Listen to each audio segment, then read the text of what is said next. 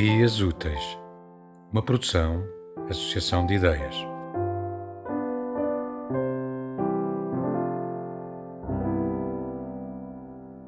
Consumo próprio.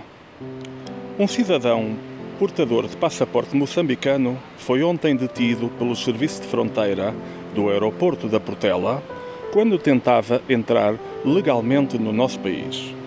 As forças de segurança tinham razões para acreditar que o indivíduo em questão estaria envolvido numa rede de tráfico de órgãos.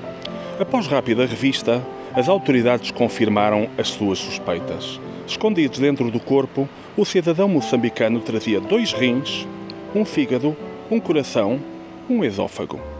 Segundo os funcionários da alfândega, o indivíduo contaria vender esses órgãos a uma clínica privada em Espanha ou na Suíça. De nada serviram os protestos do detido de que os órgãos que traficava se destinavam apenas para consumo próprio. Tema musical original de Marco Figueiredo, com voz de José Carlos Tinoco. Design gráfico de Catarina Ribeiro.